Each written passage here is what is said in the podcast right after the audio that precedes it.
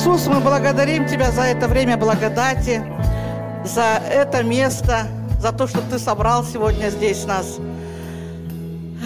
У нас всегда все спонтанно, неожиданно. И то, что сегодня я здесь оказалась, тоже без планов, неожиданно. И мы вчера как раз провозгласили, что этот месяц месяц благодати, время благодати, сезон благодати, который не заканчивается никогда. И сейчас Валера подходит, благословляет меня и говорит, для вас время благодати. Я говорю, Господь, как классно, когда ты подтверждаешь. Поэтому огромное спасибо, Андрюш, тебе, что ты организовал, собрал здесь парад звезд. Для меня здесь как парад звезд. Я в шоке. И кругом ангелы, кругом так неожиданно происходит. Максим, огромное вам спасибо, который вдруг неожиданно повез сюда, развернул машину. Мы ехали вообще в Ярославль, в район Ярославль в гости к Тонечке.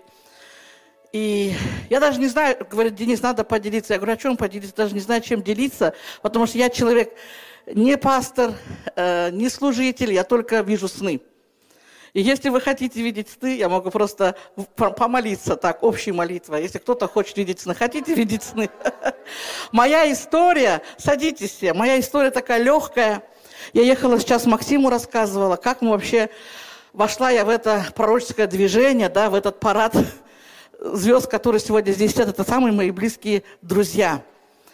Среди них, наверное, нет только еще, наверное, Деборы, нашей духовной мамы, остальные все наши друзья. История моя такая легкая, простая. Мы сейчас с Максимом рассказывала, я как с Денисом познакомилась, как с Валерой познакомилась, как с Сергеем, с троими людьми, да. Ну, тут раз здесь четвертый Андрей появился, мой друг. У меня с ним тоже своя история в Красноярске, когда Бог пришел ко мне и стал говорить о шаломе. Они свидетели, я часто рассказываю о вас, когда спрашивают, как шалом открылся.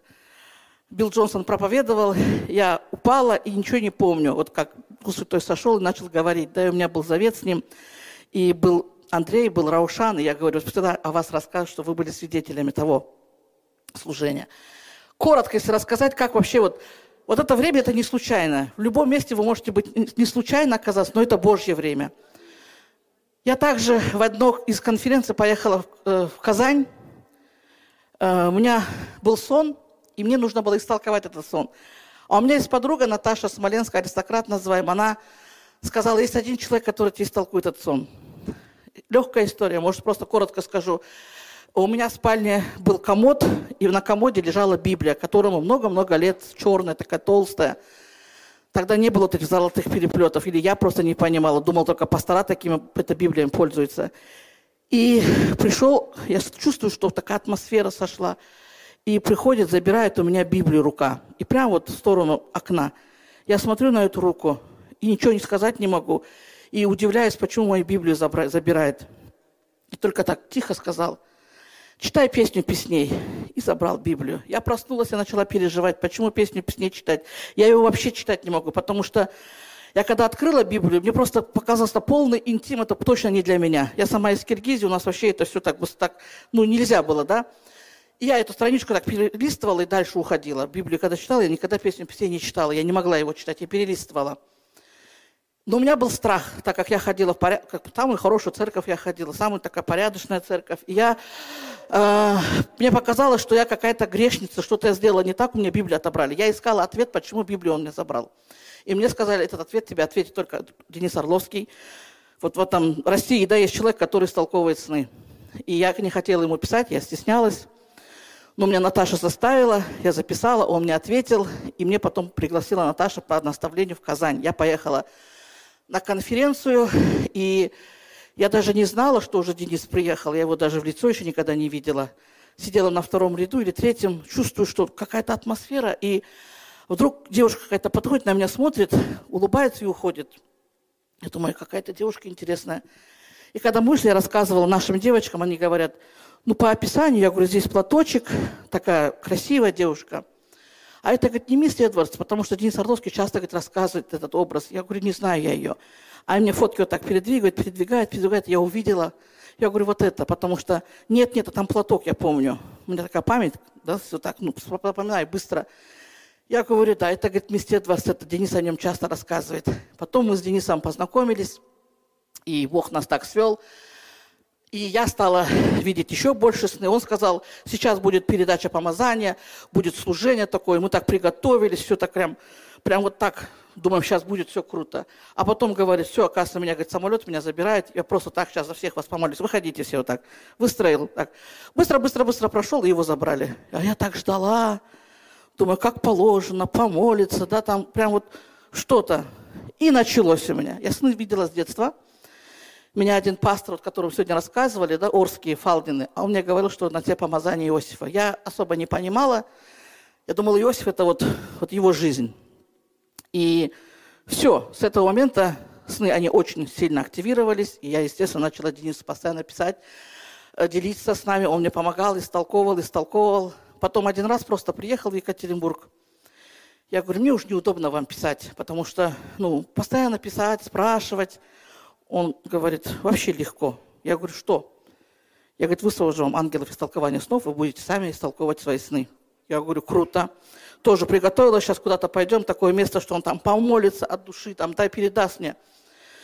Ничего подобного. Мы легли на траву, Талай, я и Денис. Прямо на, вот, как он сейчас идет, так же там легли. Только на это прям сквере. Представьте, в Екатеринбурге, в центральном месте. Мы все легли втроем. Он даже руку не положил на меня. Он просто сказал, высвобождаю ангелов из толкования снов. Может, чуть-чуть добавил, я не помню. И, в общем, все с того времени я стала понимать сны, ну, хотя бы 30% понимаю еще. Остальные 70% я еще пока обращаюсь. То к Денису, то к Деборе. Сейчас иногда Сергея Лукьянова. Валеру раньше тоже мучила. Сейчас Валеру особо не мучаю.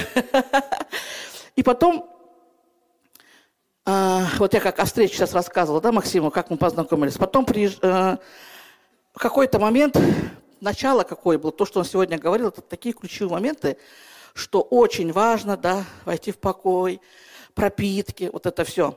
Тогда мы не знали слова пропитки, он просто говорил в Казани. Если вы хотите вот этого пробуждения, да, слышать голос Бога, вот в этом новом двигаться, понимать, слышать, ну так, примерно, не могу дословно его слова передать, я так поняла на своем уровне, заберите ковчег в свою спальню. И мне показалось, что лично он мне сказал. Я приехала, он причем сказал, как это все делается. Я пришла, забрала ковчег в свою спальню, я две недели не выходила, если даже проходила, детям говорила, я прохожу в туалет или на кухню, просто прохожу, вы меня не видите.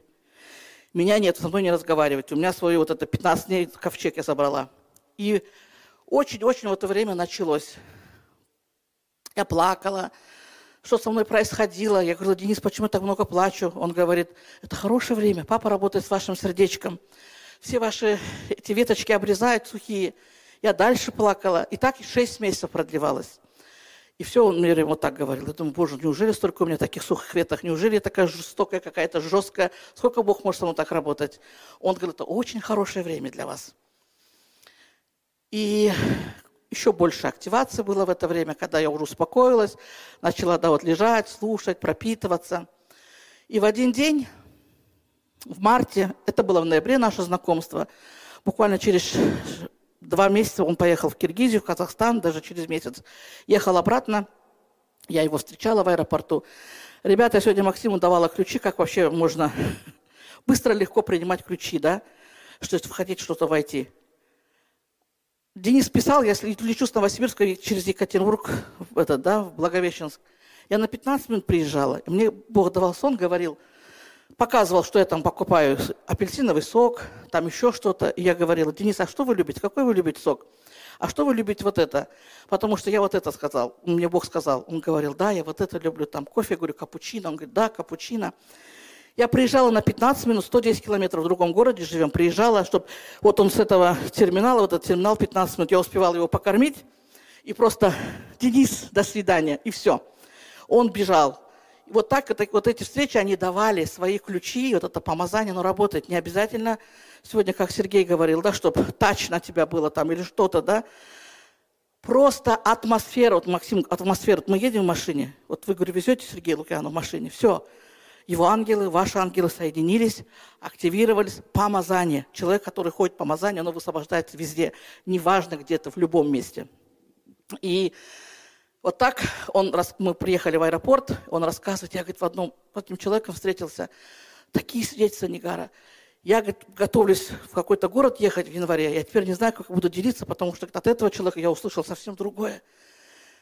Ох, и потом в марте мне звонит и говорит, так быстро, коротко, на гаудио записал. Нигара, вам нужно встретиться с папой и познать папу. Я говорю, я не поняла, какого папу? Он говорит, ну, я через три дня вам расскажу. У нас один человек приехал, служит, я вам потом расскажу. Я говорю, интересно, а куда мне его ставить-то? Я знаю Иисуса, да, Бога, Духа Святого, а этого куда я ставлю теперь? Он сказал, это глупый вопрос, конечно. Но потом, говорит, разберемся. Я ждала эти три дня, очень ждала, когда Денис позвонит. Он позвонил, рассказал все это, что он, когда готовился к конференции, сказал Богу, да что я все сделал, что ты хочешь еще, чтобы я для тебя сделал. А он говорит ему, позволь мне просто любить тебя. Денис, конечно, не понял, наверное, как это так, да? Может, понял, я не знаю. И рассказывает, что через два или три дня приезжает этот человек, проповедует, и вдруг в какой-то момент останавливается и говорит, я передаю сейчас слово от папы, от одному человеку, что он сказал, просто позволь мне любить тебя. И Денис говорит на меня, все, я говорит, упал, все, я понял. Я так, а, как так можно, чтобы позволить папе любить меня, да? Мы же его любим. Мы же все делали для него, ради него, да? Вот я лично в церковь ездила ради него, для него, и все. Я, у меня такое посвящение было. Я не знала, что можно, чтобы, позволить ему мне любить. И он уехал, этот человек, и он мне присылает его записи. Я слушаю, что со мной происходит. Я начинаю этим записям делиться с Пашариной. Потом у нас еще один друг есть э, в, Изма... в Измайлово, да, или как где он там живет, кларификат, который проводила, город, не знаю как, Измаил. И, в общем, я все это отправляю, рассказываю, мы делимся, делимся, вырезаем – и они меня спрашивают, а кто это? Я говорю, да я не знаю, кто это. Какой-то, говорю, Валера появился, говорю, вот это все меня, говорю, очень касается. И мы даже не знаем, что такое пропитки. Я просто слушаю, что со мной происходит. И в мае надо ехать в Казань, конференция будет. И мне присылают по шарида, будет Крюковский, Орловский, Гусаревич. Приезжай, я поеду. Я читаю, вот Крюковский, Орловский нормально. Как читаю Гусаревич, у меня так живот набухает на кухне. Думаю, что такое? Опять так живот наполняется без конца. Я бегу в спальню, думаю, буду испытывать. Я так, так любил испытывать. Опять ложусь в спальню, читаю Орловский, Гуса... этот, Крюковский нормально. Как Гусаревич мне опять вот это... Я пришла, говорю, Пашарина, кто такой вот этот третий-то Гусаревич? У меня что-то постоянно на него, говорю, живот наполняется. Она говорит, слушай, теперь читая тебя, говорит, и у меня наполняется. Так, так, так это тот, говорит, твой Валера, которого ты нам присылала всегда. Я говорю, да ты что? А я же это, фамилия-то его не знаю. Я такая простая вот всегда, да, вообще мне прислал, как, а я настолько верила Денису, потому что вот как пришел, через него это началось, да, пробуждение, и я как бы дословно, как бы, ну, каждому слову доверяла. Я что-то хотела когда сделать, там, я была в одной команде, я что-то говорила, не хочу. Денис, мне вот это не нравится. Он говорил, Бог скажет сам, когда тебе уйти, когда тебе что делать, ты должна быть там, послушание быть. И я послушание ходила, пока Бог не сказал, да. Поэтому это был Валерий Гусаревич. Это вот моя встреча, которая второй человек появился. И был сон, они уезжают в Казань, из Казани уезжают в Нижний Новгород, я уезжаю в Екатеринбург, у меня в поезде снится сон, что в машину садится Денис, Валера, и с ними женщина открывает машину, пропускает их, такая солидная женщина, и садится, и уезжают. Я говорю, интересно, кто это? Денис говорит, это премудрость. Я такая, о, классно, думаю, с ними премудрость. Следующий сон – а, скалы, горы такие, вылетает мощный такой сильный орел. И он вылетает такой, прям такие движения делает. И голос говорит мне, это будет четвертый. Я думаю, странно, что я должна молиться. У меня был еще, ну, я уже за троих молилась, ходатайствовала, у меня было это служение. И четвертый, думаю, ну, наверное, за Валеру надо молиться, четвертый. И записала Денису. Денис потом присылает сообщение от Валеры. А Валера говорит, да, это четвертый, это личность мудрость. Я думаю, ну вообще оборзел Валера Гусаревич. Говорит о мудрости. Как так вообще можно говорить о мудрости? Четвертой личности. Я вообще уже, у меня уже вообще все в голове. Я ничего не понимаю. И Бог нас так познакомил. Потом мы поехали в Киргизию, по пути заехали в Казахстан к нему домой, пообщались, подружились. И я стала слушать о мудрости, о личности мудрости, вообще о духе мудрости узнала через него. И узнала послание папы, вот через Валеру. И у меня все-все-все поменялось. Мы стали пропитываться, мы по сей день пропитываемся. Каждое утро, то, что сегодня Денис все говорил, это есть об этом. Если вы хотите, да, вот в этом двигаться, жить, позволять папе любить, это вот это есть посвящение, вот эти пропитки. И для меня, конечно, было удивительно, что сегодня Бог собрал здесь всех моих друзей. Я так обрадовалась, когда Денис записал сообщение, а я уже приземлилась и думала, сейчас поеду уже в Ярославль. И я понимаю, что вот он сегодня рассказывал, да, что ему Бог говорит, написайте этому, там, позвоните этому, да, вот он сегодня такой сделал. Мы тут вот с Валерой, с Сергеем, я так, у меня прям вот... И Бог исполняет мечты. Вот просто запрос отправляешь в воздух, мечты исполняются. И если говорить еще тут из одних людей, которые сидят, да, а, я рассказывала тоже Максиму, мне 7 лет назад, я еще ездила в другую церковь, хорошую, и мне голос говорит, он посланник благодати, тебе нужно его слушать. Я такая думаю, посланник благодати. Мне вот Фалдина как раз привезли Джозефа Принца, я слушала, только-только Джозефа Принца, да. А тут какой-то еще посланник благодати есть. Я приезжаю, а там веселый, веселый проповедник, весело так, модно одетый, и говорит, а это, говорит, я сам не одеваюсь, у меня, говорит, Тонечка, жена меня одевает. Я думаю, во, крутая жена у него, какая модная, вот так красиво, говорю, одевает. Я такая, а, сидела, смотрела. Сейчас я уже не смотрю, кто как одевается. Это я раньше смотрела. Мне так интересно было. Я, ну, я из такой семьи, где вот хорошо одевались, хорошо жили. А потом Бог меня сделал простой. Теперь я уже вообще... Мне все равно, кто как одет. Главное, чтобы это был человек, да, Божий. И мы стали ездить, слушали, ну так, на уровне весело. Даже когда он приезжал, я своим говорила, поехали. Там, говорю, приедет человек задорно, говорю, отдыхает, когда он служит так легко преподавал, да, преподносил Бога, мне так хорошо было. И все, на своем уровне я ходила. А потом, э, года два назад дочке снится сон, она как-то, я не могу дословно передать, старшая, она как-то ушла в космос, что там происходило, и она слышала, что много-много голосов. И голос ей говорит, слышишь, все молятся, это все молятся. Она так смотрит, ну, как бы, да, видит, слышит, что люди молятся. А сейчас ты, говорит, слышишь этот голос? Она говорит, да, это самый громкий голос. Молится это Сергей Лукьянов. И говорит, я его слышу. Тебе нужно, говорит, его слушать. И потом она там что-то происходит, такой звук, и уже потом она это, как бы перемещается обратно, и ей страх Божий пришел. Вот это когда вот это там оказалось, да, на нее сошло, говорит, это, говорит, ну, я не могу передать, говорит, даже глаза, говорит, не могла открыть в это время. Ну, я так, ну ладно, классно, ты слушай, говорю, его, раз тебе Бог сказал. Ну, я так, как бы на ребенка, и все, я так слушаю на своем уровне. Не так, как сейчас, да.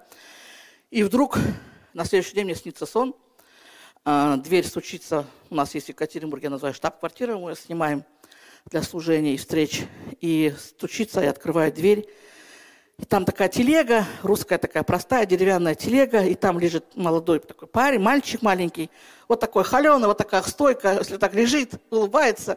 У него был золотой чапан, на киргизском чапан, на русском, не знаю, как называется. Вот. А? Халат?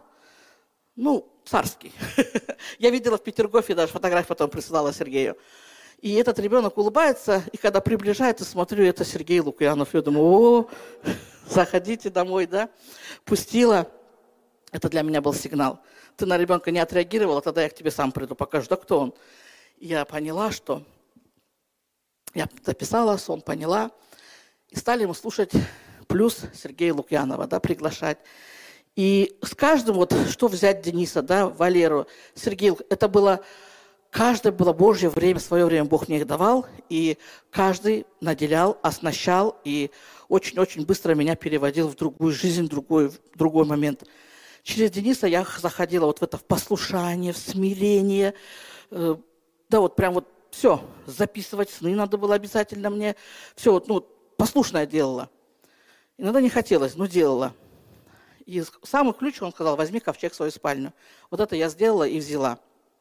И встреча с Валерой, он меня познакомил с папой. Послание папы, и сейчас я знаю папу, я называю папой, мы все называем папой, и мы молимся уже как с папой, да, уже не говорим там отец, Бог. И я очень благодарна, Валера, за то, что вы на, мой, на моем уровне, на мое время первый человек, который принес послание о папе. Вот другого я не слышала, я не, не, не понимала.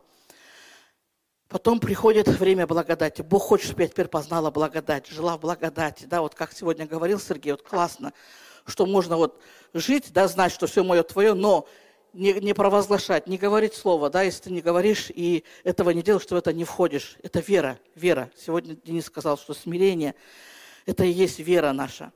И я увидела, называю, что Сергей – это человек благодати, посланник благодати. Для меня есть два, две разницы. Пусть не обижаются, постараюсь, здесь есть э, человек, который знания дает, а есть человек, который послание дает. Это тот, который говорит и вошел. Для меня это очень важно. И когда я съездила к Валере домой, я увидела, что он говорит об этом и живет в этом доме. И у него своя история такая же, как вот у вас сегодня рассказывали. У него такая же история, что вот ничего не было. Начинал, поверил, он все-все рассказывал. Как даже когда работу новую начинали, помню, да, надо было там инструменты. Он говорит, есть, работа берет, у меня есть, а еще, говорит, ничего нету. Пошел, говорит, купил. И вот все поэтапно приходило к ним в дом, и они строили. Я все это видела. Потом мы с Тонечкой познакомились. Она рассказывала эту историю, что можно строить дом, не продавая квартиру, да. И я увидела эту историю, я приехала, я видела это свидетельство. Для меня важно видеть свидетельство. Не просто говорить, Бог крутой, Бог классный. Ты живешь в этом. И Денис, это тоже живое свидетельство для меня. Когда я первый раз пришла молиться, сегодня Максиму рассказывала, я зашла в кухню, говорю, Денис попросил, говорит, чтобы молились, мне нужен этот ходатай. Говорит, три минуты, говорит, вставляйте свою молитву, мне говорит, достаточно будет. Ну, я приехала с Казани, зашла на кухню, говорю, Господь, я не знаю, как молиться за него. Я не могу вот без руководства его просто молиться. Я не молитвенник такой, который Бог дай, Бог сделай, там, Бог убери, сними. Я не такой. Для меня это колдовские молитвы. Я просто беру от Бога задание, либо человека мечту услышу, я понимаю, что надо, и все, я отдаю Богу. И я зашла на кухню, говорю, Господь, я не знаю, как молиться. Он попросил, ну, надо все равно какое-то ну, направление от тебя. И слышу голос, небесное обеспечение.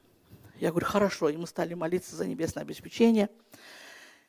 И я вижу результаты, да, что дом пришел, здание. И вот это все, я, для меня это свидетельство. Поэтому три человека, которых я сегодня вижу, это люди свидетельства, которые говорят, они в это вошли. Это они говорят уже из того, что уже есть, они пережили. Посланник отличается для меня от просто пастора, либо от проповедника, да, тем, что он посланник, это уже есть помазание. Он посланник. Поэтому я Дениса Валеру называю, он принес послание мне об отце, о папе, да? Поэтому у вас классное время. Хочу просто вас благословить тем, что вы попали в парад звезд Иисуса. Я не знаю, здесь... И я так сижу, говорю, Господь, как так мог в одно место собрать тех людей, которых Ты мне поэтапно давал в моей жизни? Дениса, Валеру, Сергея, да? И сегодня вот так вот. Среди них нет только Деборы, еще нашей духовной мамы, которая вкладывала, да, в шалом свое лепту. Это общий наш друг, Денис хорошо ее знает. Поэтому просто хочу, наверное, благословить. Денис сказал, что-то вам надо сказать, а сам он улегся. Даже не знаю, что, что я должна передать, что он, зачем он хотел меня поставить сюда. А, Денис, сны или что? Но самое важное, э, год назад у нас была встреча ходатаев, и одна наша Галина говорит, а что, говорит, нужно? вот все верующие, да, мы все вот наши, говорят, верят, молятся, ходят, все. Но я, говорит, вижу, что есть проблемы среди христиан. У кого-то муж бьет, у кого-то муж, говорит, гуляет, у кого-то муж пьет, у кого-то сын наркоманит, у кого-то еще что-то. Говорит, меня это, ну, я не понимаю, какой вопрос, как ответить на этот вопрос? А я сижу, думаю, что делать-то? А я тем более не знаю. Я вообще много чего не знаю. Сижу, и вдруг голос слышу, посвящение. Я думаю, какое посвящение еще? Э, думаю, какое еще посвящение? Да, мы так уже оставили квартиру, уехали в другой город, вообще бизнес оставили, вообще как бы с нуля все начали. И куда еще посвящение? Для меня это вообще уже дальше некуда. И вдруг он мне показывает моменты, кадры – ну, когда у меня муж пил, да, потом как у меня там с дочкой отношения были не очень хорошие, старшие, потом там где-то что-то не так, везде показывает, показывает, потом раз показывает. Я приезжаю там в Сочи, Галина меня встречает, возит, в какой-то город приезжаю, меня забирают, возят, кормят. Вот это все-все показывает, и вдруг я вижу, вот терраса в прошлом году, помните, в Сочи, когда мы были, на террасе, такая у вас комната была, терраса, бассейн, и вижу, сидит у меня такой есть Бог, расточительный, большой, богатый, я его называю. У него свой пиджак, своя обувь. И он сидит на этом месте, где Сергей Лукьянов, да, жил с Тонечкой. И девушка плавает. И она каждый раз выходит, плавает, такие движения делает, показывает, радуется. Он сидит, просто радуется. Раз что-то опять, ей фрукты принесут, ей кушать принесут. И она все время зависима была от него, вот постоянно зависима. И вот это он показал ей голос. Ангелы шуршат, ангелы шуршат. Я говорю, шуршат. И он мне сказал, они шуршат вокруг тебя, все это. Ты видел, все это вокруг тебя происходит. Почему? Я говорю, не знаю. только из-за посвящения. Я говорю, какое посвящение? Я же ничего не сделала. Твое посвящение – это вот «Папа, люби меня», да, наполняй меня любовью. Это Валерина молитва, я к нему подходила, когда мы подружились. Я говорю, научись на меня молиться, я не знаю, как с папой вообще общаться, дружить. Он сказал, моя молитва, если его молитва я взяла, да, и этим ключом я пользуюсь, по сей день пользуюсь. Папа, люби меня, наполняй меня любовью, потому что я не могла любить. Даже Валера не могла любить. Он был очень такой строгим. У нас такая встреча была сегодня, я Максиму рассказывала. Мне с Денисом было хорошо. Денис такой мягкий, не гарочка, не гарочка. Не хорошо тебе, когда тебя любят. А где тебя вот так строят, ты такой не хочешь. И я не могла любить, потому что сама была не наполнена любовью. И я стала повторять за ним, он научил, ну, как бы сказал, я записала, «Папа, люби меня, наполняй меня любовью. Папа, люби меня, наполняй меня мудростью. Папа, я позволяю тебе любить меня и делать мне подарки и удивлять меня. Я позволила. Оказывается, есть вот этот секрет – позволить. Кто-то еще не позволяет. Максим сегодня говорил об этом, что я не позволял, да, не, ограничения ставил. И вот эти все моменты Бог по очереди, по очереди давал. И ангелы стали шуршать в моей жизни. За что? Не за то, что я кто-то или что-то я сделала. Ничего я не сделала. Я просто стала позволять папе любить меня по утрам. Во всем всегда зависит от Бога. Он классный наш Бог. Он такой крутой, но эгоист, говорю. Он эгоист, потому что он хочет, чтобы мы все цело зависели от него. Во всем. И тогда ангелы шуршат. Поэтому я хочу вас просто, наверное, благословить. Пусть в вашей жизни будет сотрудничество с ангелами. Потому что Андрей Лукьянов говорит, Бог есть сила, но Он сам не придет к тебе, Он отправит своих ангелов. И пусть в вашей жизни начнутся взаимодействия, сотрудничество с ангелами. Тогда вам будет легко, просто вот легко. Фу. Пусть Бог вам дает сны, чтобы, знаете, когда вы видите сны, вам легче. Э, например, если я сейчас кого взять, кого, ну, Андрея возьму, да, Андрей начну что-то говорить, ему не понравится, он может обидеться. А если Бог ему скажет во сне, кто он есть о нем, да, где он хочет поправить его, исправить или на кого-то, если он, например, меня, как ко мне плохо относится, он не может, а Бог через сон покажет и сам направит, и Дух Святой откроет, да, истолкование сна и это лучше. Поэтому просто хочу благословить. Пусть вам Бог дает сны, его сны всегда, и сразу поставит Божий фильтр, чтобы не было ни Божьих снов, только Божьи сны. Пусть вместе с ними сразу же придут к вам ангелы с толкования снов. И пусть будет сотрудничество с ангелами, э, которые будут приходить, вам говорить с функцией. Я люблю, когда говорят свою функцию ангелы. Имя сказал, да, и э, функция для чего – и пусть самое главное, хочу вас благословить, слышанием голоса истины. Потому что когда Он говорит голос истины, Он сам приходит, благодать такая, ты и будет посвящение, и будет страх Божий, и ты не сможешь что-то как-то вот... Поэтому будьте простыми, дух простоты пусть будет с вами. Как Сергей сегодня говорил, сказал слово, поверьте, примите, оно сработает. Вера, только вера помогает. И пусть будет у вас у всех сумасшедшая вера. Аминь.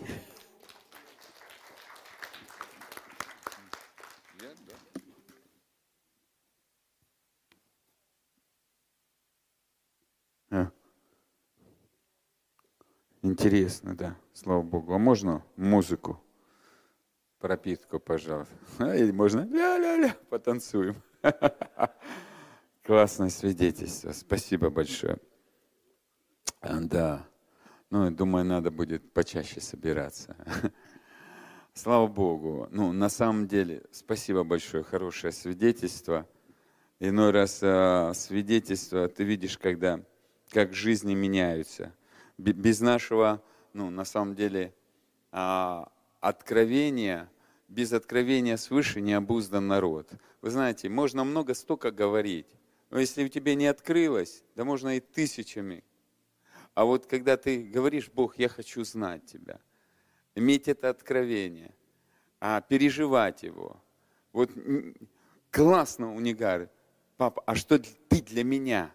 Не надо ее иметь это как свидетельство, что Бог может на индивидуальном уровне подойти к тебе и дать тебе твое, не, сочу, не соседа.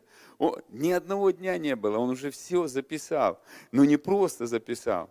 Если мы возьмем книгу откровений, пятую главу, 9-10 стих. Он искупил нас кровью Сына Своего, но перед этим Он дает нам условия. Начинай петь об этом. Мне понравилось то, что сегодня Сергей говорит, я стал петь новую песнь. Какую? Ну не я имею чудо, потому что я такой крутой, а мне дано чудо. От кого? От Бога. Называй его папой, если тебе хочется. Называй его Иисусом. Называй его Духом Святым. Но суть, дано это чудо. Дана новая жизнь. Какая жизнь?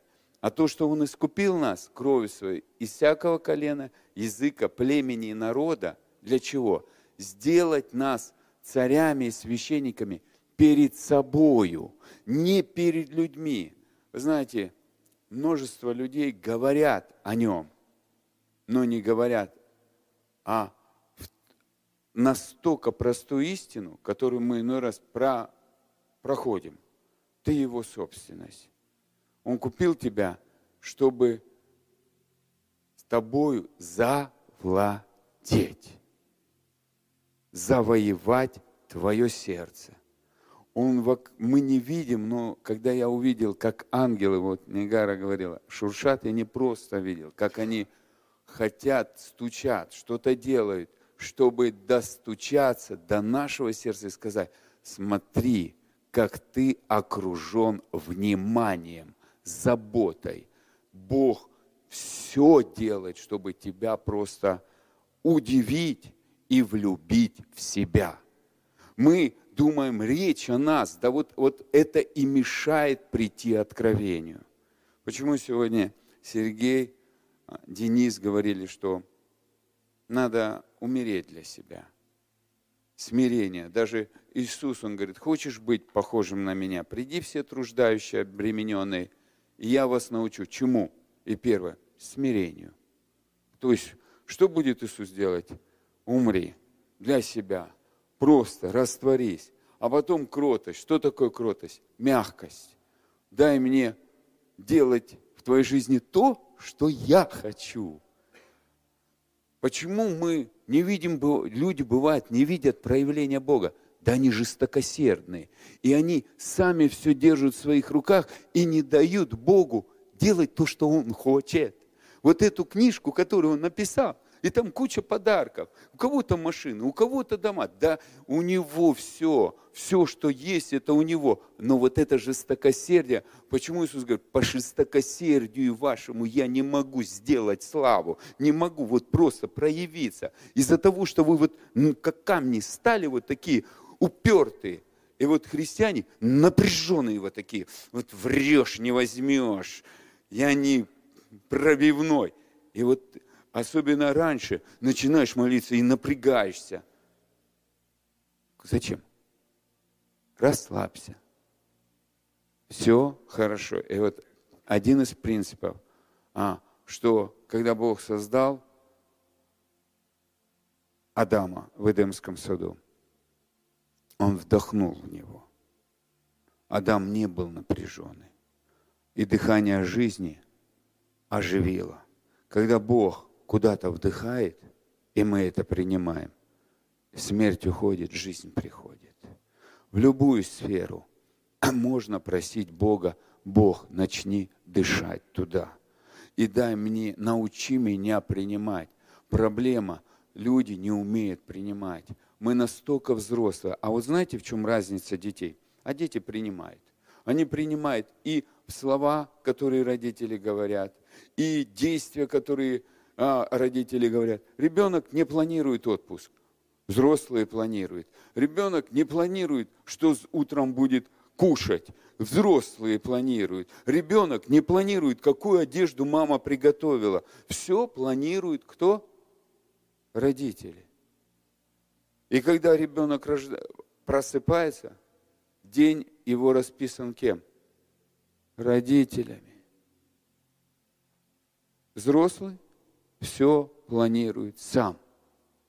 И вот это у христиан, что мы сами целенаправлены, сами все планируем. И поэтому тяжело даже принять завершенную работу Иисуса, Тяжело принять новые откровения, которые Бог нас ведет.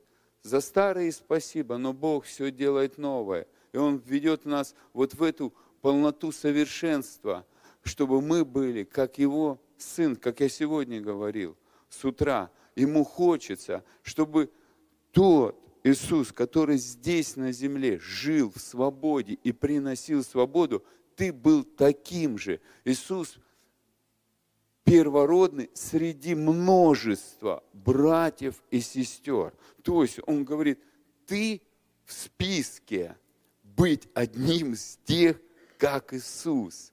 На этой земле все, что у Отца, стало твое. Но одна проблема. Люди часто бывают, вперед бегут паровоза. Не дождаться, не успеть опоздать. То есть люди боятся пропустить. И это самый большой бич. В христианстве опоздаю, не успею, надо, надо, надо везде быть, где огласите весь список. И это катастрофа. Потому что Иисус не спешил никуда. Он умел наслаждаться. 30 лет жил на земле, я вот говорю просто, меня это будоражит. Был царь, и есть, но я имею в виду в тот момент, как человек, не надо, он, конечно, царь. Я имею в виду в обличии человеческом. У него было все. Он знал Отца, он мог все изменить, он мог воскресить, он мог освободить. Но он таскал бревна, вот представляете, несет бревну, бревно в жару. Будьте здоровы. Несет инструмент, несет этот топор, встает, стучит. У Иисуса не было подручных. Вы знаете что? У Иисуса не было подручных. И он это все делал. И он кайфовал. И знал, что внутри царь. Вот как такое может быть? Наслаждаться жизнью. И он что принес? Наслаждаться жизнью. А христиане молятся, дай благословение, дай это, дай это. И десятки лет проходят, и нету наслаждения так и не поняли, что уже все есть. Просто есть самое главное – папа дома. Вот это откровение, папа, оживи для меня, это самый начальный уровень, но он и самый непознаваемый, он, он безграничный. И сегодня, так люди, кто уже услышал, да я это знаю, это неинтересно. И ты понимаешь. Но Иисус в 33 с половиной года – в Евсиманском саду говорит, папа, папочка. И для него как-то это, ну, на пике вот этих всех чудес, на пике свершения, на пике могущества. Его как-то, наоборот, это ввело вот, вот показать, открыть всю занавес перед кульминацией и сказать, папа, папочка. Вот можно было такие там Отец святой. Нет. А Иисус говорит, папа, папочка. Вот можете представить, насколько Он открывает занавес и говорит, вот когда у тебя ты в великом смириться и признать, я ребенок, который нуждается в тебе. Вот это самый великий героизм. Когда тебя все признали, когда у тебя служение все уже круто, когда ты на столько чудес сделал, что ты их тяжело даже во все книги записать. Уже все, тебя знают, тебя признали, ты уважаем. И в этот момент перед Богом сказать, папа, а мне нужен ты. И вот это, наверное, самое большое счастье. Потом Бог его, конечно, поставил выше всех, выше всякого имени. Но что он показал? Смирение. Знаете, что такое смирение? Это не просто умереть для себя, зависеть перед кем ты смиряешься. Я завишу от тебя. Мне ты нравишься. И я признаю, что ты мой обеспечитель. А здесь и родится благодать а здесь родится все. Нам нужно ценить с Ним проводить время. Вы знаете, я не хочу никого критиковать, но часто мы проводим в социуме с друзьями и со всеми. Но когда... И даже любим пропитываться. И было время, когда я тоже много пропитывался. И как-то пришел Дух Святой и сказал, для тебя уже пропитка стала как просто работа. Мне это не нравится. Я хочу, чтобы ты, ты же женился на своей жене, и, и твои дети не, за, не забрали внимание твоей жены, от твоей жены. Я говорю, нет, у меня наоборот. После рождения детей, детей я тебя часто прошу, чтобы мне проводить время с моей женой. Мы любим проводить раз в неделю друг с другом время. У нас это, нам нравится, мы дружим. Не дети скрепляют нашу семью. И Бог говорит, я не хочу, чтобы какие-то вещи, пропитка скрепляла мои с тобой отношения. Я хочу, чтобы ты наслаждался мной. Знаете, что я стал? Я добавил свою молитву. Папа, научи меня кайфовать и наслаждаться от Тебя. Я не хочу быть сухарем, знающим папу. И то вчерашнее откровение, оно хорошее, что я сегодня с ним пережил. И я говорю, я хочу каждый день подарков. Очень много. Я жду. Я, я хочу, чтобы ты удивлял меня. Я не хочу становиться взрослым. И я вообще на конференции ну, не думал, что мне надарят кучу подарков. Мне столько надарили. И опять подарили мою любимую шоколадку, которую я люблю. И люди этого не знали. И я понимаю, папа любит дарить подарки. Мне три сумки конфет принеси, вообще просто. Сладкоежка. Но я к чему скажу? не вырастайте в глазах папы. Написано, тот, кто смирится, тот будет большим где? В Царстве Божьем. И я хочу сейчас подвести, о чем я говорил. О чем всегда Иисус учил? Как вы думаете? О Царстве Божьем. Почему Он учил о Царстве Божьем? Да потому что Он учил, что в этом Царстве есть Царь. И Он рассказывал о принципах Царства Божьего. Для чего? чтобы наши мышления заточить. Для чего? Да потому что он говорит, когда ты поймешь, что ты моя собственность, я тебя сделаю над землею в определенных ситуациях, в определенных обстоятельствах, царской особой. Ты, мы уже внутри цари. Но написано дальше в книге Откровения, и вы будете что? Царствовать на земле. Божья перспектива для нас царствовать, не выживать. Это Его перспектива. И поэтому, если мы начнем, я стал по-новому изучать Евангелие. Вы знаете что? Везде, во всех Евангелиях он говорит, Царство Божье подобно, Царство Божье подобно. Большинство учений, то есть большую часть высказывания Иисуса, это было высказывание о Царстве Божьем. И меня как будто просто перевернул, перевернуло, перев, как его, переворачивает мое мышление, что Он меня подготавливает к царствованию. Он, Евангелие, радостная весть, она написана о том, чтобы тебя подготовить к царствованию. Ничто. Я раньше вообще по-другому читал. А у меня как будто перевернуло. Папа говорит, сын, ты встречаешься со мной, потому что я царь.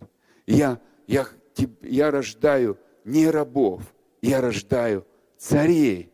И поверь, если тебе надо будет откровение благодати, да попроси, я тебе его дам. Почему ты сам мучаешься? Вы знаете, вот мы такой народ, да, сегодня даже в общении. Вот русский он бывает как славянин, да, упертый, бывает вот такой вот, да, твердолобый. И вот ты пропитываешь, да, тебя что-то интересует, да будь как ребенок, не надо доказывать Богу, что у тебя получится, ты не сдашься. Наша броня крепкие, наши танки быстрые. Не надо. ребенок, если хочет кушать, он не ходит кругами. Он, он, мам, есть что покушать, а? У него просто все. А ему Иисус говорит, если не умолишься, как ребенок, вот папа, научи понимать, что я царственный. Я ж пришел к тебе как раб, мышление раба, заточенный полностью на самореализацию, на цели достижения. Вот просто упертый. Отец, начни как-то с этим разбираться. Не хочу мучиться. Показывай мне. Вот, вот, вот эта простота нас будет легко вводить в новое. Не просите, не получаете. Ему хочется.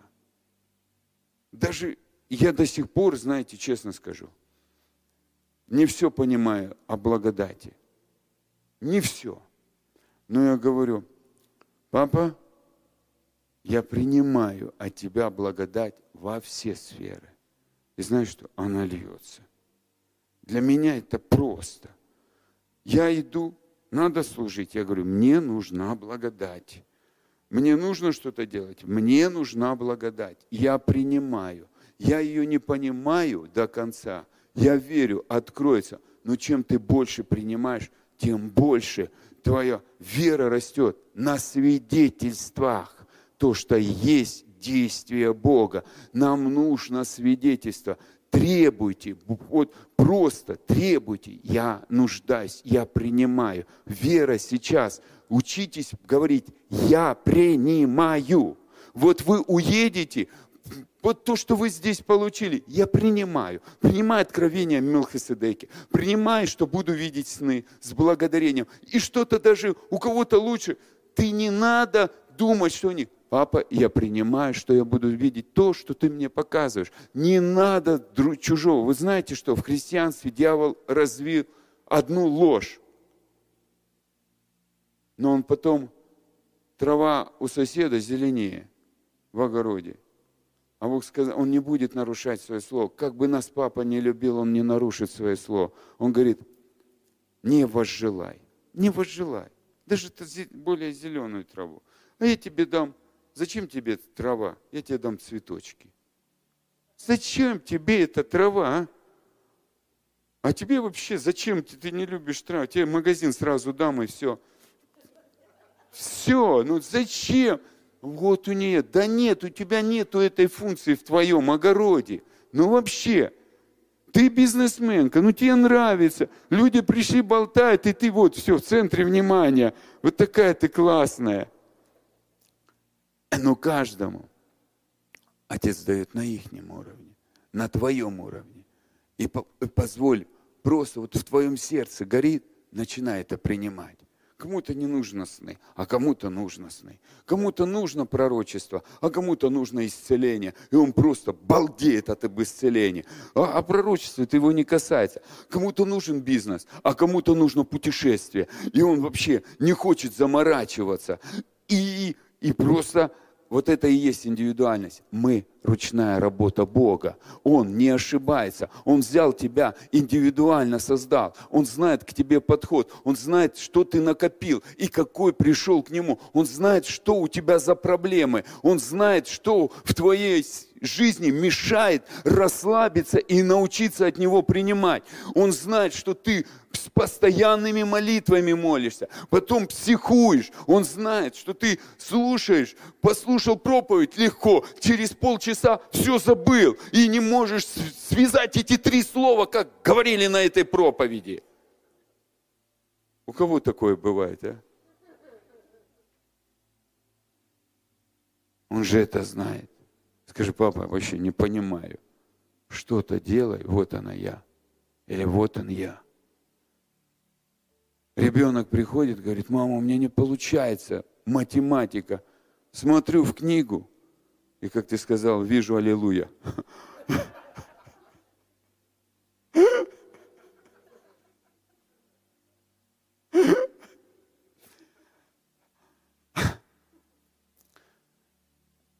Еще кому-то открываются какие-то разные уровни. Ребята, не спешите наслаждаться тем, что вы имеете. Вот это я хочу больше, это как ребенок. В маленьком детстве он хочет стать похожим на старших братьев, идти в школу или в садик, а он, он еще толком сам ходить не может. Потом он начинает расти, хочет старший класс. А когда уже вырастает, понимает, вот им и так и не научился в этих периодах наслаждаться. Куда-то хотел все быть больше, потерял, что это имеет. Ребята, твой сезон, твое время вот это, да кайфуй, научись наслаждаться, если надо. Мне понравилось свидетельство Нигар. У нее этапы, сезоны. Сперва время одно было, она наслаждалась. Потом другое. Сперва она даже с мудростью познакомилась, а потом только с папой. И, и для нее это этап. Сейчас она знакомится с благодатью. И, и, и это крутой этап. И ей Бог об этом свидетельствует. И, и он пригласил ее в это путешествие и говорит, идем, идем. Время благодати. Я буду подарки делать. Я буду все делать. Пошли, давай, вперед. Я даже тебе обустрою встречу, чтобы ты погрузилась, пропиталась этой сумасшедшей благодатью, которая накрывает э, и топит. И когда ты выныриваешь, как будто ты в одном нырнул, а вынырнул в совсем другой атмосфере.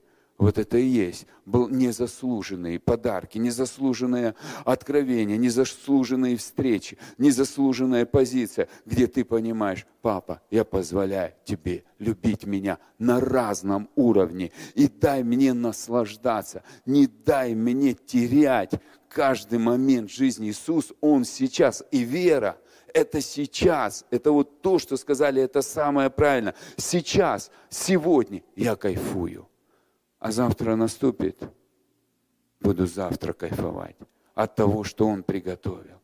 Я не знаю, что будет, но во всем этом процессе я не как раб. Раб бежит, строит лестницу. Знаете что? Царский сын. Его учат управлять, что ему идет в наследие. Он проводит время с родителем. Если мы возьмем Соломона, я чуть-чуть и заканчиваю. У меня просто я подвожу. Вы знаете, что в Ветхом Завете только а, пять раз называли одного человека, Бог называл сыном, это Соломона. Сын мой. Бог приходил к Соломону. Почему? Интересно, да? Бог называл Соломона сын мой, сын мой, сын мой. Пять раз. Потому что Соломон – написано в книге притч, «Я нежно любимый у отца моего». Он пережил любовь, нежность Давида по отношению, царское, вот это. И Богу это так нравилось, что отец, царь Давид, убийца, уничтожал, не мог построить храм. Кровь была на руках Давида. Но он мог нежно любить своего сына. Он показывал. И Соломон принимал эту любовь. И Бог прообразом сказал, как мне нравится его сердце. Он мог принимать от отца.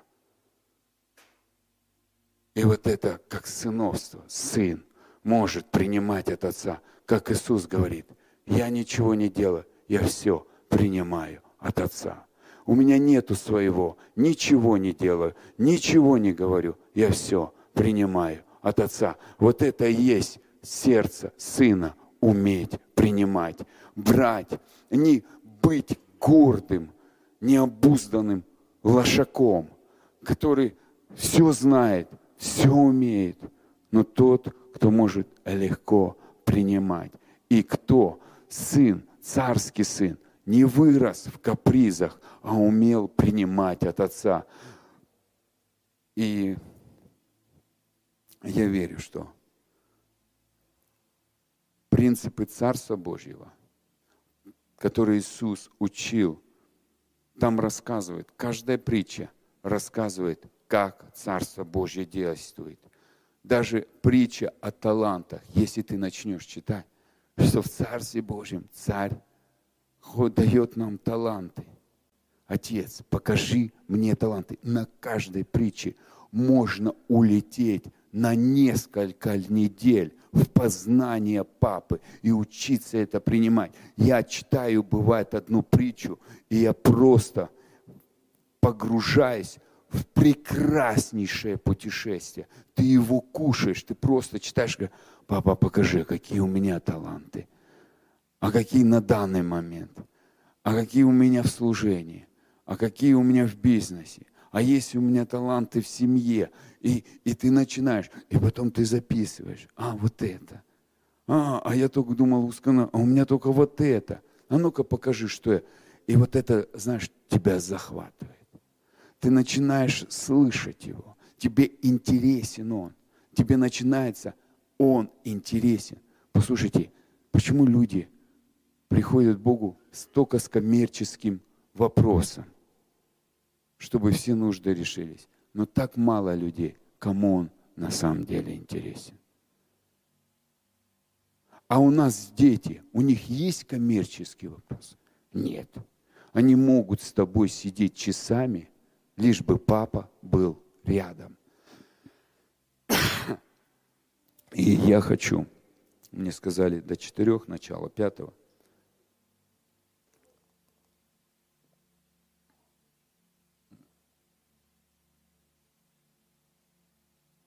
Нормально или нет? Вы...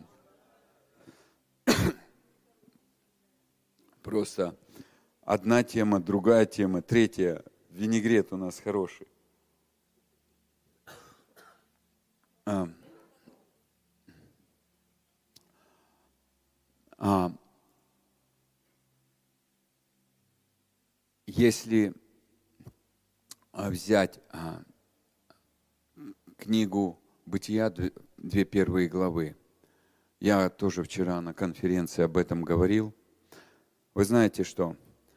А, и, и начало истолковывает конец, конец истолковывает начало. Я, Библия истолковывает саму себя.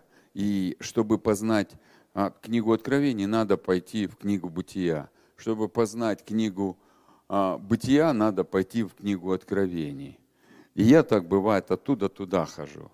И знаешь, недавно читал о, семи, о вторую, третью главу Бытия. И там написано все о семи церквях. И ты читаешь и думаешь, о, какие мы несовершенные. О, сколько у нас претензий. Мы и то косячим, и то косячим, и то косячим. Но у Бога такой классный в конце вывод. Он говорит, все это ерунда.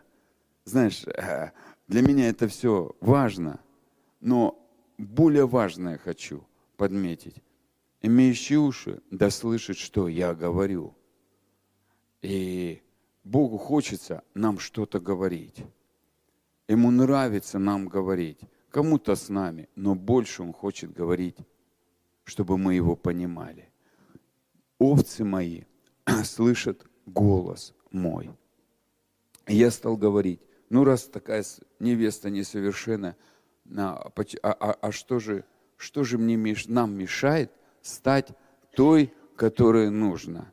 И он мне стал говорить, знаешь, тебе так нравятся львы? Я говорю, да, конечно, я столько ангелов вижу, и как львы, и как орлы. Он говорит, мне все нравится, но ты перестал замечать одно, что овечка – это ценность моя. Я говорю, ну да, Агнец Божий – заклан был за нас. Он говорит, нет. Агнец Божий будет на свадьбе с тобою, с невестой. Я говорю, как Агнец? Иисус? Он говорит, нет. Читай книгу Откровения. И в конце 20, ой, 20, на, 1 глава, 8 стих написано. И будет брачный пир невесты и агнца. И Бог стал говорить, если нет смирения, всегда будут изъяны. Если нет смирения, всегда будет свое мнение. Если нет смирения, всегда будет своя позиция и своя воля. Если нет смирения, всегда будет непослушание. Но у Агнца, а я сам тоже с Азии, есть очень хорошая характеристика. У нас часто делают карбонай. И я как-то смотрел, мне довелось, как просто овец берут и ведут к жертве. Она знает, что будет. Перед ней убили только что ее собрата или со сестру, как разницы нет. И она видела кровь только что. Берут другую овцу и ведут на это же место. Она видит смерть, она знает, и она без бления идет и ложится. Настолько в смирении. И написано, он шел, и он говорит, он знает, кто он, но он выходит как агнец и нас принимает такими. И я ревел. Несовершенными. Вот такие мы какие-то, а он как агнец. И для него это честь. Он поднял нас на свой уровень, не упрекая нас, видя наши все изъяны, видя все наше несовершенство, видя все наше вот это искажение, видя все наше это бунтарство, своеволие, хвастовство, разделение. Он берет нас и ставит, хочет поставить под венец. И кто примет вот эти истины, тот и будет там. Кто принимает, тот. Потому что Иисус приглашает. Ты читаешь, в притчах. Я захотел сделать, это, это принципы Царства Божия. Я захотел сделать брачный пир. И пригласил званых, тех, тех, тех, и они что? Не приняли приглашение. То есть они были достойны, они были намного лучше, чем мы даже могли представить. Они были классные и они не приняли. А вот незрачные, кривые, косые, но они приняли. И они вошли. Я хочу тебе сказать, учись принимать. Вот принятие, оно не ты заказываешь музыку, он заказал. Не ты приготовил этот пир, Он приготовил. Не ты выбрал себе призвание быть невестой. Он это призвание определил. Не ты был призван царствовать. Ты ничего для... Мы ничего этого нельзя. Это Его перспектива. Это Его прерогатива. Он в этом эгоист, как некоторые говорят. Нет, Он в этом совершитель. Он совершил это. Он это сделал, чтобы все могли сказать, слава тебе и спасибо.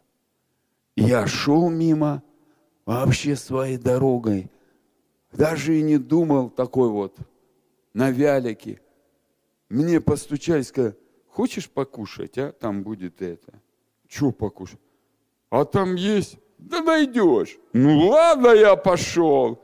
Раз и, о, вот это я влетела. Вот это и есть любовь, благодать, милость. Все это есть. Я принимаю. Смиренный человек принимает, гордый умничает. Мы, церковь сегодня сконцентрирована на дарах. И знаете что? Если мы возьмем Херувим осеняющий, помните, Херувим осеняющий. Некоторым сегодня будет откровение.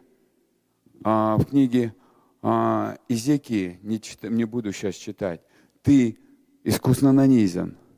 А, в тебе камушки были, 10 камней. То есть это все порталы. Он был порталом. Почему мы портал? На, а, я расскажу видение в этом году. А, я, я тоже тяжело. Я говорю, Бог, как я портал? Мне, мне тяжело понять. Мне Бог говорит, сперва пришел три года назад, говорит мне, ты мой Вениамин. Я говорю, как я? Я послушал с Дениса проповедь, Вениамин, да, мы сидели, общались. Он говорит, я думаю, как Вениамин, прообраз. И я всегда говорю, Бог, открой мне, я готов принять. И что? Через три дня мне Бог приходит и, и слышимым голосом, ты мой Вениамин. Я говорю, я что, веник что ли?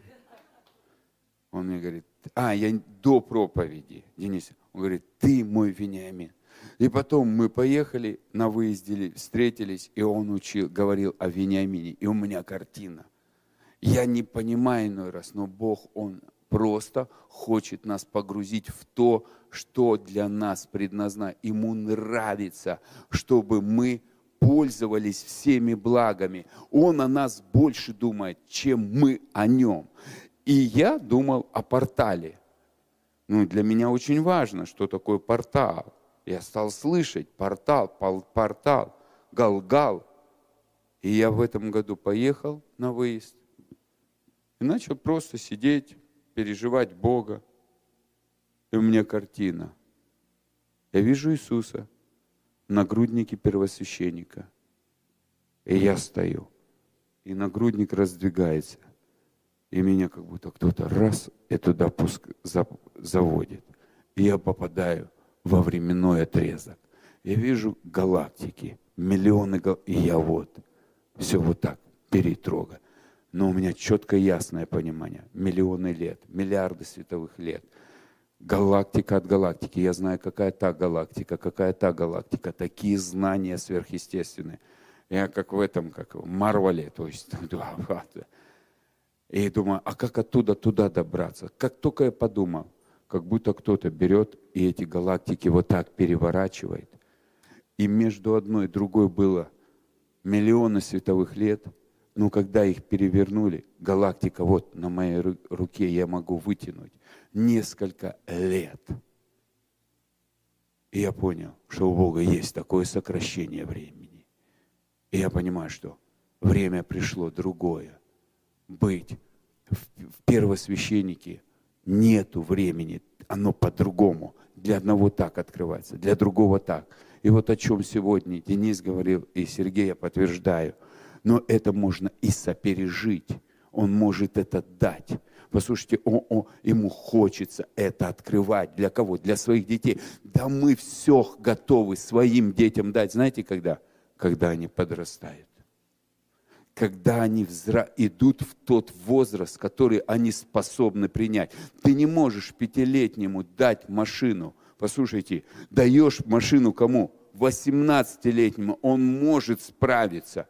Послушайте, вот, вот это и есть. Наслаждайся сегодня своим уровнем, наслаждайся своим э, тем состоянием, которое есть. Но ревнуй, о большем, и Он покажет тебе великое и недоступное. Но в свое время не беги, а говори, папа, хочу, но научись сегодня наслаждаться. Хочу, что, чтобы вот это большое было, но и не хочу сегодняшний день благословений пропустить. Иисус знал, что Он будет исцелять, но 30 лет никуда не бежал. Вот это и есть быть царем. Знать, делать то, что тебе сейчас принадлежит. Это неплохо было бы ему 18 лет исцелять, да? Но не пришло его время. Время приходит от Отца. Время приходит от Отца. И вот знаете, а в Эдемском саду, вам, вы, ну, будем продолжать или будем, да? Все нормально?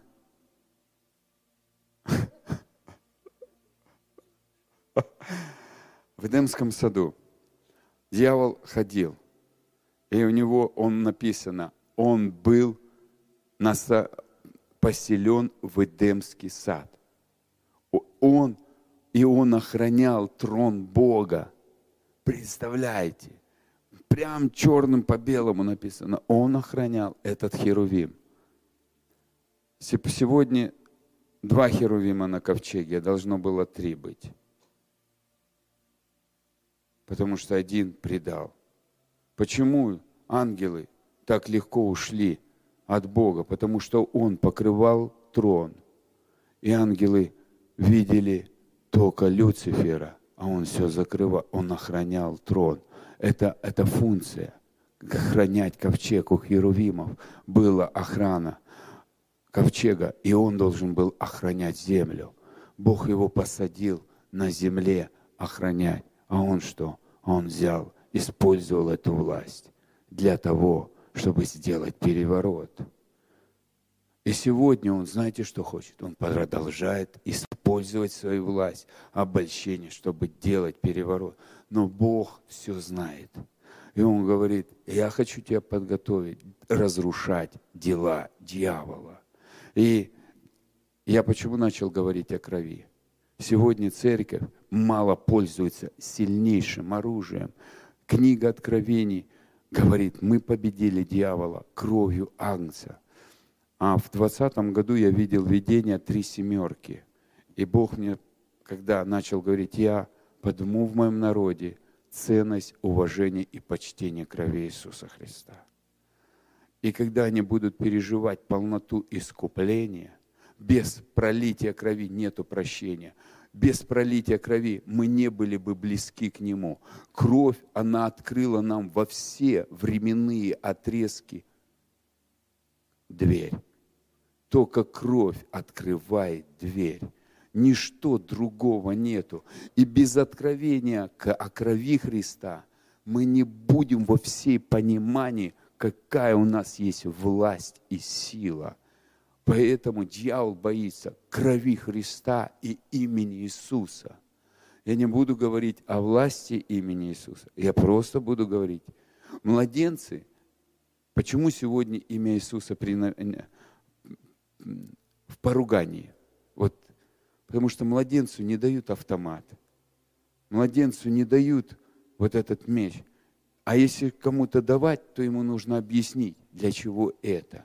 Сегодня нам не объяснили ценность Христа, но Бог хочет поднять и научить нас о ценности, о простых вещах. И если что-то даже непонятно, задавай вопрос Отцу. Послушай, Он слышит тебя, и Он будет отвечать. Он не молчащий Бог, Он отвечающий, и для Него все легко. И когда я видел откровение о крови Иисуса, Он говорит, я увидел когда люди начали погружаться в это откровение, как кровь применяли к себе просто. Не только тела исцелялись, сердца исцелялись, и земля, на котором они были, начинала полностью преображаться. Я знаю, что когда придет нам откровение мощное о крови, та земля, которая будет разрушена, она будет восстановлена. Все будет изменено, потому что за это все уже заплачено. И на мандат, подпись на любом приговоре – это кровь Иисуса. И когда ты говоришь, это я имею все по праву, благодаря крови. Не потому что я классный. И когда мы это откровение будем держать в сердце, оно будет работать бесперебойно. Я просто поощряю, чтобы мы начали оснащаться у царей есть власть, у царских детей есть влияние. Царские дети не кричат, царь не кричит, посмотри, я царь, я царь, я царь. Он внутри знает. Послушайте, если взять княжеских детей или царских детей, когда они становились царями, они подходили к ситуации, не с паникой, а подходили, как я могу повлиять на это. Раб говорит, как быстрее решить эту проблему. Мышление раба решать проблему любыми способами лишить. Царь, как я могу повлиять? Как я могу повлиять? Что это мои решения на что будут влиять. Как будет экономика, как будет я решаю, а как на это отреагируют мои родные и близкие. Мое решение к чему приведет. Царский сын, он решает, смотрит на глобально, почему Иисус ничего не делал без Отца. Потому что он знал, если он что-то начнет делать, это повлияет на все государство. Я хочу вас поднять. Мы можем многие откровения иметь, но если ты внутри не переживаешь, что ты царь, ты останешься рабом. Земля трясется, если рабу даешь власть. Можно множество иметь откровений, а сердце раба – это как у Саула. Я подвожу, ну, как бы итог вот так. Я говорю, это не потому, что так вот у меня, у меня просто такая подача. У Дениса такая, у Сережи такая. У меня такая более строгая. Я как Нега рассказала такой, ша. Саул и Давид. Давид ничего не, не имел, и Саул ничего не имел. Саул шел за ослами, и раз на его голову хоп, и упала благодать. Все, ты царь. Все, с этого момента ты царь. И Бог говорит, и даю тебе новое сердце. Круто, да? Перспектива хорошая. Царь, новое сердце, новое начало, все, новые высоты. И 1 Царств, 15 глава, 22 стих, когда была а, проверка небольшая, чтобы Саул дождался Самуила, а он не справился с непослушанием и думал, что жертвы лучше, чем послушание. И Бог объясняет это все. Ну, надо бы, бы Саулу бы успокоиться, да, там, ну, ну, произошло. Наслаждайся дальше, ты теперь царь. Но внутри он, его эмоции, его мысли остались, его внутренность осталась как раба. И выходит на первый план Давид. После этого отречения Бог берет, помазывает Давида в цари. Но не ставит в цари Давида, а он просто помазывает, говорит будущее. Ты будешь царем.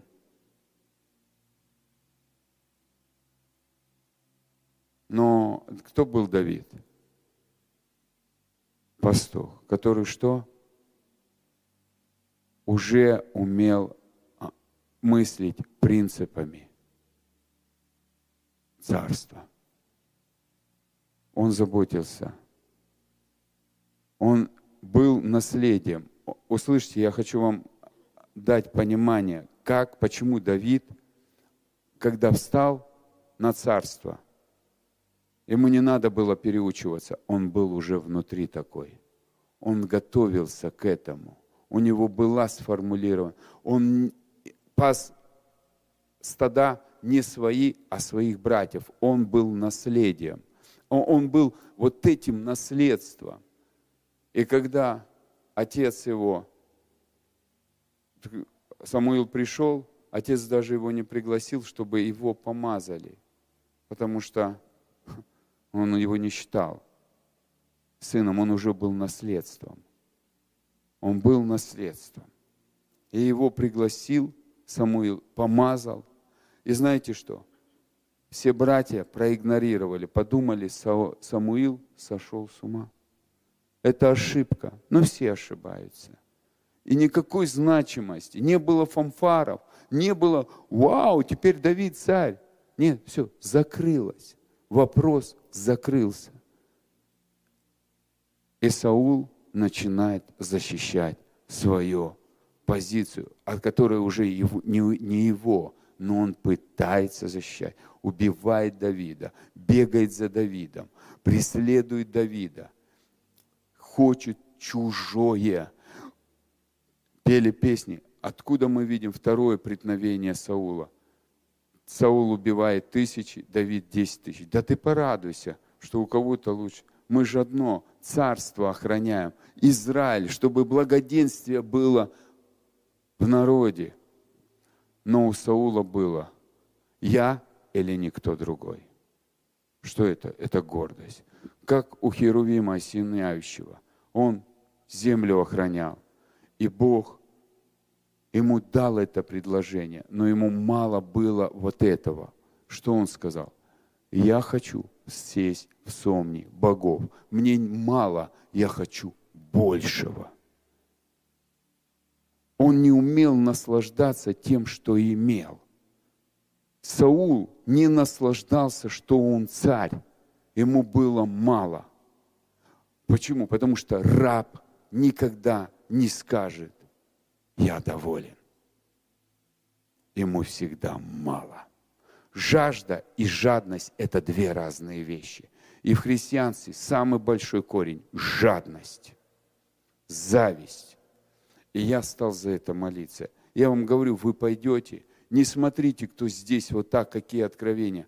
Начни наслаждаться, что у тебя Бог. И начинаешь завидовать, убирай, потому что дьявол, херувим осеняющий, печать совершенства. Послушайте, круче нету, круче нету но он все потерял, потому что написано, гордость и зависть погубили в тебе мудрость и все твое предназначение. У Саула непослушание, которое пришло из-за гордости, это все губит. И когда человек расслабляется с отцом, позволяет ему любить, просит убирать вот это. Послушайте, у нас у всех гордость. Мы все падаем где-то. Мы начинаем, даже идем в откровении, знание приходит, и мы потом падаем. Но почему христиане буксуют? Я сам буксовал, даже в папе, пока я не разбирался с корнем. Да, я понимаю, я умер для каких-то вещей. Но в этой жизни бывает иной раз ты спотыкаешься, не знаешь, как идти. У кого бывает гордость вылазит, а? Или у меня?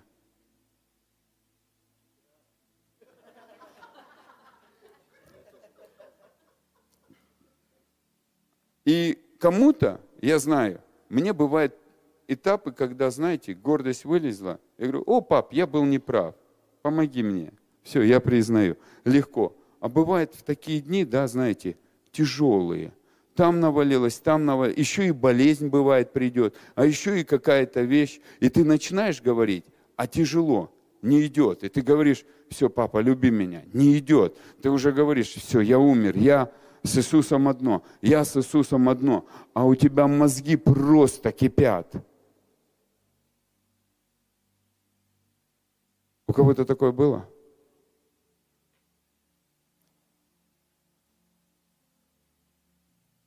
А знаете, как Павел говорит? Когда ты думаешь, что ты стоишь, бойся, чтобы не упал. И в этот момент ты просто говоришь, папа, я не знаю как. Наверное, я просто где-то уже стал взрослым. И покажи мне, что мне мешает. Помоги мне с этим расстаться, умереть для этого. Я не могу иной раз умереть. Мои старые привычки, я согласен, это написано, но я не могу. Я прихожу к тебе за помощью. Вот это и смирение. Приходить к Отцу за помощью. Самый большой ключ – приходить к Отцу за помощью приходи, не бойся. Вот, вот эта значимость, мы так хотим даров. Дьявол был одарован. Сегодня множество церковь проповедует о дарах. Я сам люблю дары. Но 1 Коринфянам 14 глава говорит, следуй путем любви. Я говорю, папа, укрепи мои ноги на этих путях. Что-то делай. Я хочу переживать каждый день твою любовь. Я хочу кайфовать от этой любви. Я не хочу суетиться. Я не хочу бежать в этой гонке. Потому что меня вдохновляет Иисус, почему я вам и сказал, как в 30 лет ходить в жаре, вырубать эти, рубить эти бревна и кайфовать от Отца, не сделав ни одного чуда, не помочь людям. Видеть халдею, быть человеком, и кайфовать. Жить. Жить. Что Иисус принес? Жизнь. И что Он сделал? Разрушить дела дьявола. Суета. Иметь чужое. Жажда вот этого. Это все характер этого мира, где только похоть очей, похоть гордость житейская, даже желание успеха, вы знаете, часто это гордость житейская. И это отводит. Но когда ты просишь, Отец, даже если у меня не получается, научи меня жить в этой ситуации, как Иисус умел жить. Мне тяжело на работе. Вы сейчас поедете на работу. Папа, научи кайфовать на работе. У кого-то есть время, а у меня нет. У меня это просто раздражает. Меня рвет эта работа. Мне уже достало. У кого такое бывает, а? О, я думал, я один. Ну. А как вы думаете, Иисуса не мучило? Он Мелхоседек, да, мы все знаем, да? Он новое творение. И 30 лет носить бревна и быть в радости – вы знаете, что мне нравится?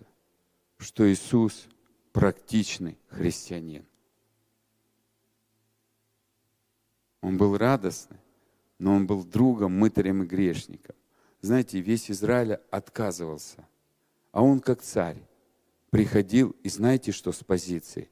Эти будут подданные мои царство Отца. Я не могу их отринуть. Они нужны в царстве Отца. Вот его взгляд был. Он подходил, а, ты мытарь, а, тебя отвергли, но ты подданный в царстве моего отца. Вспомните Закхей, когда висел на, на дереве, он говорит, я у тебя сегодня буду. А это сын Авраама. Он к нему подходил, понимал сущность. Вот что принцип. Ничего не значащее. Хотя не ругались, поначалу матерились. Он работал у римлян – а потому что только платили богатые, мытари, грешники. А кто такие грешники? Кто воровал, кто занимался беззаконием, кто нарушал закон, кто вообще не сообщался, не, может быть, даже и в синагогу не ходил. Просто. А мытари, весь народ не мог общаться с мы. Они были отбросками общества, а Иисус умел с ними дружить, нарушая все принципы. И Он приходил, а они знали, что сейчас еврей сюда пришел, да он презирает нас. Это, это евреи плевались в сторону, мытарь проходил, они плевали на ноги. Это закон Израиля был. И грешники не могли идти, и мытари в центр общения, как называли там святые, они по другим местам ходили. А вот Иисус приходил к ним, и они знали, а, это еврей, чистоплюй он, наверное, нас также будет пренебрегать. Но он так мог с ними общаться, что через некоторое время они становились его друзьями. Вот это царь, вот это царь. И вот это мышление, и вот так Бог будет действовать через нас. И внутри нас Иисус, и Он хочет это делать. Не гнаться куда-то, а на любом месте наслаждаться папой. Просто знать, что ты его царский сын. Ты предназначен царствовать. Читая, кушайте Библию, изучая, что ты предназначен управлять и царствовать на земле. Когда это придет, Он сам определит, Он даст тебе. Посмотри, как работает царство. Начинай эти принципы вкладывать в себя и начинай просто быть, как смотри с позиции, вот это и вера. Я царский сын. Я управляю. Я не достигаю. Я уже имею. И это будет менять. Это будет преображать. И это будет учить вас принимать. Папа, научи меня принимать. Папа, научи меня принимать. И я хочу помолиться, благословить. Я понимаю, что у нас время закончилось. Спасибо Богу, большое спасибо. Отец, спасибо Тебе, что мы все такие разные, но каждый из нас мы индивидуальность Твоя. Спасибо Тебе, что, может быть, мы что-то еще и не понимаем, и каждый на, на, на определенном уровне. И мы здесь собрались, чтобы на том уровне, который мы имеем. Хотя в глазах Твоих мы совершенны, стопроцентные. И мы уже сокрыты и проявляемся через Тебя. Но при этом внутри мы еще не можем где-то принять эти истины, что мы в полноте Твоей, что мы уже цари, учи нас, дай нам откровение о нашей царственности, Дай нам откровение о том, что мы возлюбленные Твои, которым Ты благоволишь. Научи нас эту истину принимать, отожествиться с этой истиной, как возлюбленные Твои чада, как возлюбленные дети, и поступать, как возлюбленные дети Твои. Мы так благодарим Тебя за это. Мы благодарим Тебя за это. Мы благодарим Тебя за это. Дай нам откровение о крови Иисуса. Отец, дай нам просто, когда мы отсюда поедем, просто принимать Твою любовь, которая будет нас преображать в Твой образ, видеть Твою простоту, видеть эти легкие взаимоотношения, наслаждаться Тобою каждый день, не усложнять, а все делать в простоте и в легкости. Учиться принимать подарки, корректировки, направления, преображения. И при этом понимать, что мы в позиции царских детей. Мы, мы в позиции Мелхоседека. Мы в позиции нового творения. Мы в позиции победителей. Мы в позиции тех людей, которые творят историю. И даже если сегодня мы что-то не понимаем, ты нам откроешь, как Павел говорит, пока я младенец, по-младенчески мыслю. Но при этом внутри младенец, он рожден в царской семье. И он имеет все, как царский сын. И он может этим всем пользоваться. Научай нас этим пользоваться. Пускай вера будет высвобождена через наши сердца во все это сейчас. И мы благодарим Тебя за это. Отец, спасибо за дары, но дай нам концентрироваться не на дарах. Оно все само будет развиваться. Дай нам концентрироваться и наслаждаться, и иметь взгляд на Тебя, восхищаться Тобою, какой Ты классный, какой Ты любящий, какой Ты прекрасный, какой Ты большой. У Тебя все есть. И, и, и дай нам не бояться приходить к Тебе и задавать вопросы, просить у Тебя. И может быть это глупости, но просто просить по простоте, как маленькие дети. Но в этом миру быть людьми влияния. Спасибо Тебе. Я высвобождаю особую благодать над каждым человеком. Я благодарю Тебя, что потоки благословений, они проявляются сейчас. А потоки Твоей славы проявляются сейчас. Спасибо Тебе. Спасибо Тебе. Спасибо Тебе. Люби нас. И мы позволяем Тебе нас любить. Радуй нас, удивляй. Спасибо Тебе.